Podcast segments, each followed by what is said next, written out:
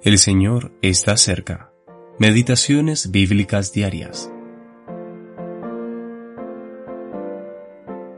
Saben que no fueron redimidos de su vana manera con cosas perecederas como oro o plata, sino con sangre preciosa, como de un cordero sin tacha y sin mancha, la sangre de Cristo.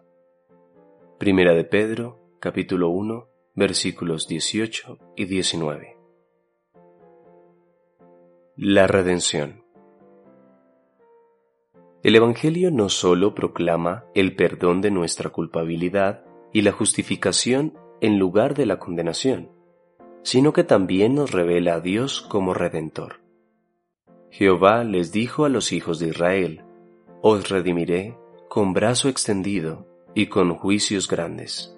Éxodo capítulo 6 versículo 6. En el libro de Ruth también hallamos una ilustración asombrosa de la redención.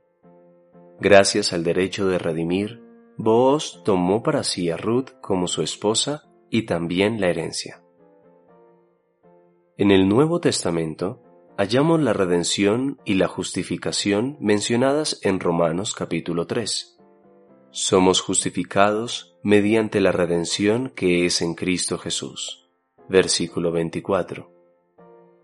Estos diferentes aspectos de la obra de Cristo y sus efectos están relacionados íntimamente, de manera que no podemos tener uno sin el otro, aunque también los vemos claramente distinguidos.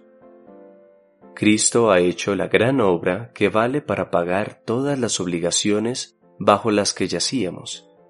La redención es en Él y por nosotros.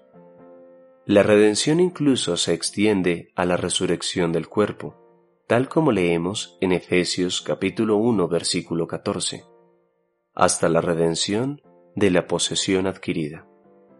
Esta es la redención que esperamos, y este momento llegará cuando el Señor Jesús venga por sus santos. La redención no es una obra humana, sino divina. Dios nunca deja sus obras incompletas como vemos en la historia de la redención que realizó en Egipto.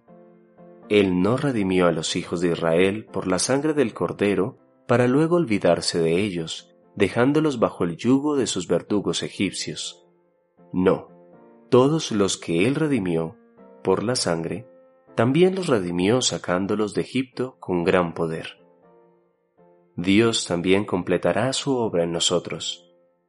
Todos los redimidos por la preciosa sangre de Cristo, estarán cuando, en su segunda venida, Él redima los cuerpos de sus santos.